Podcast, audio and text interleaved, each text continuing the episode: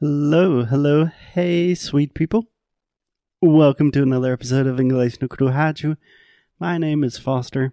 Again, I am here with Alexia.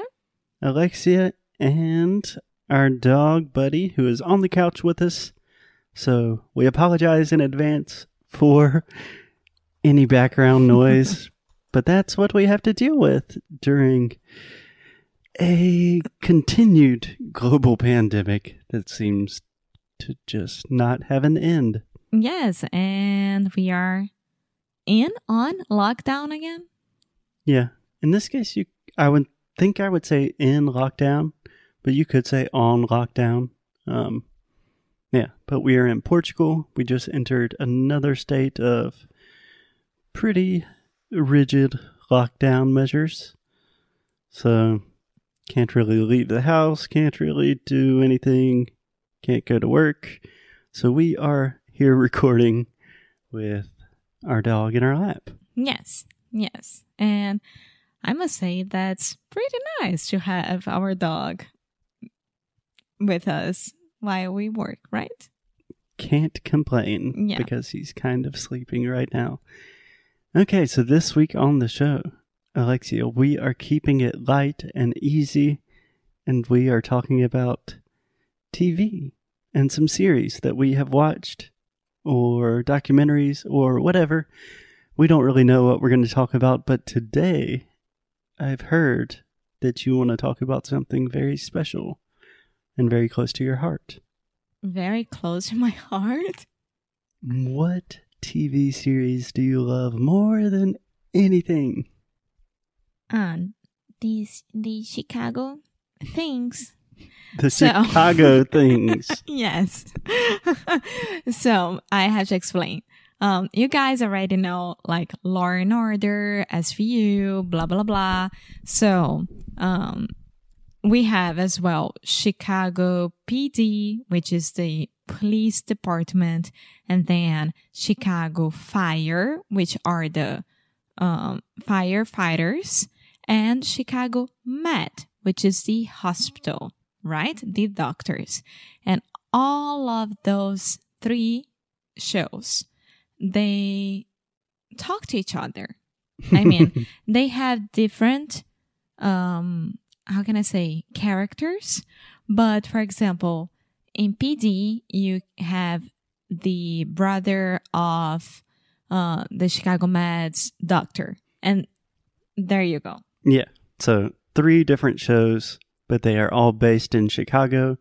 They have three different casts, but sometimes a police officer from Chicago PD appears in Chicago Med, or uh, there's a fire in the police department, so one of the Chicago fire people, and there's a lot of overlap and exchange between the three shows. Is that right? Yes. Okay, so do you want to? I think we should just tell the entire story. Okay. Okay, so Alexia has been obsessed with these three shows for quite some time mm-hmm. now, A long time now. a long time. and I've always just kind of considered this okay, this is Alexia's time. I'm going to do something by myself. And finally, during lockdown, I I don't know how it happened, but I've kind of gotten really interested in Chicago Med. Yeah, but it's not because of lockdown. It's not because of that. It's a nice show to watch at night. It's a good eh. Okay, Chicago Med is very similar, I imagine, to like a Grey's Anatomy, No. But it's a medical show. Yes. It's like a house Grey's Anatomy. but it's not as soapy opera like Grey's Anatomy. Yeah. It's pretty good. Pretty good. It's a show in a hospital and a lot of crazy stuff happens and they have to figure it out. but what happened in our case is I was reading on the couch with Buddy and Alexia while Alexia was watching Chicago Med. One episode I just kind of got hooked and now I'm it into it. never stopped. yeah, so this show is during weekdays um, at 9:30 p.m. more or less here on cable TV, but I'm pretty sure that you can find anywhere nowadays, like with VPN. Yeah, I'm sure you can stream it Yeah, somehow. yeah. Okay, but give me. Okay, let's focus on Chicago Med because there are a lot of Chicago's. Can you give me a breakdown, kind of a summary of what is Chicago Med? What is it all about? I love that every episode they have different cases. It's not the same thing. Okay, but before this, could you? Let's imagine someone has no idea what Chicago Med is. Can you explain it to them in a very clear way so they would understand? It's a show that is inside of a hospital in Chicago, and then you have the emergency doctors, right? Mm-hmm. The doctors from the emergency unit. Can Yeah. I say that? A lot of times we say the ER, Mm-hmm. which is the emergency room. Yeah.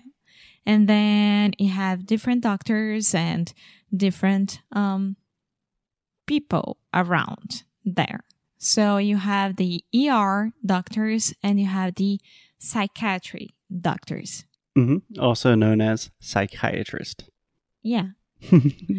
yes. The psychiatric doctors that work in psychiatry are psychiatrists.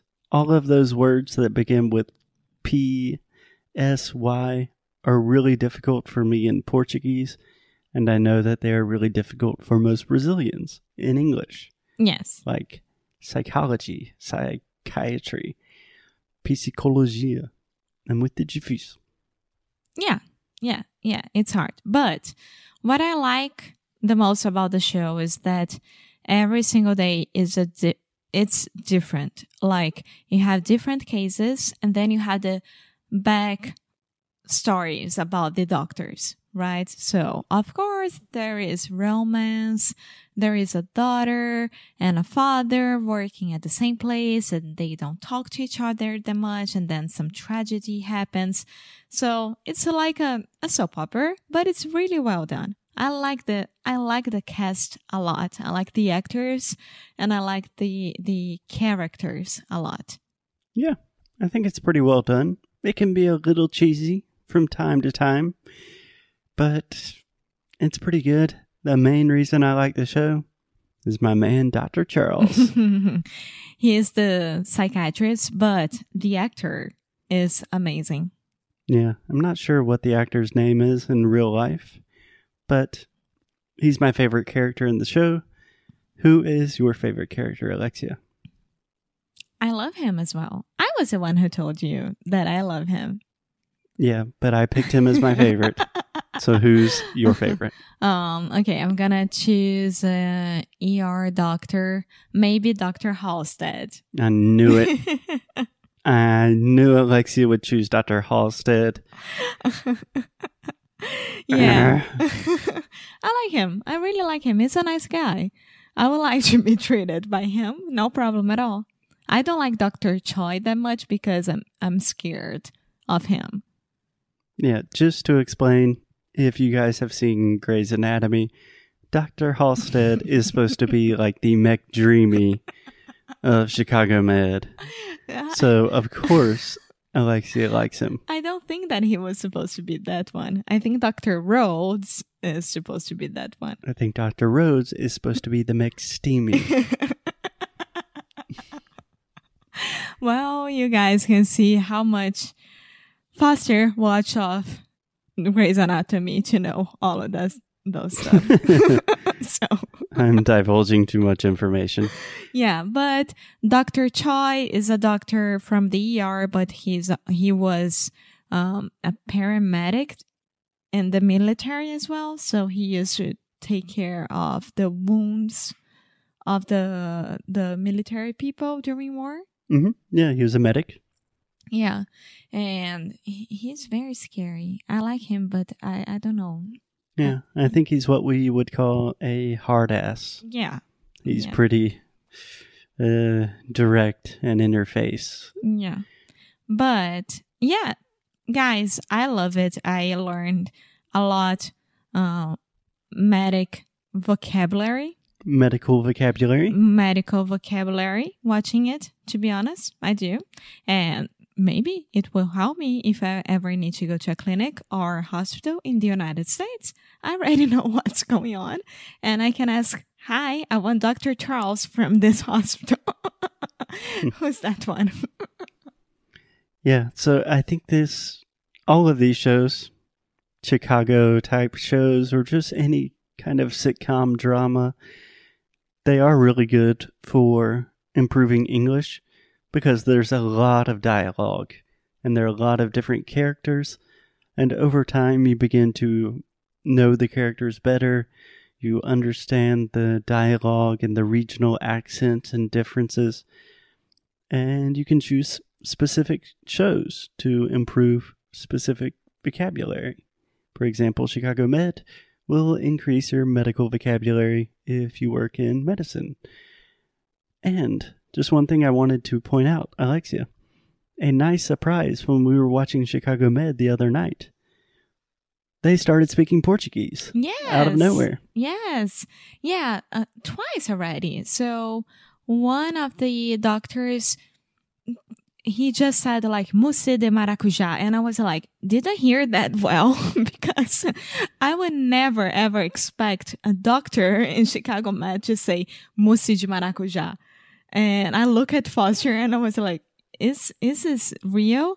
And then another day, the, a nurse, um, just said like borboleta branca and and then we stopped went back right rewinded rewinded and yeah it was true true because this nurse is brazilian Yeah, the Half- actress is, I think, half Brazilian. So I thought that was very nice that they were putting a little bit of Brazilian culture into Chicago Med. yeah and not in a bad way in a very good way which is not that common okay, so we recommend Chicago Med, but of course you can watch Chicago Fire or Chicago PD. come and talk to me about it please Yes, please submit all of your questions to Alexia. I am not available for questions with this specific subject. But as always, sweet people, keep up the good fight. and live well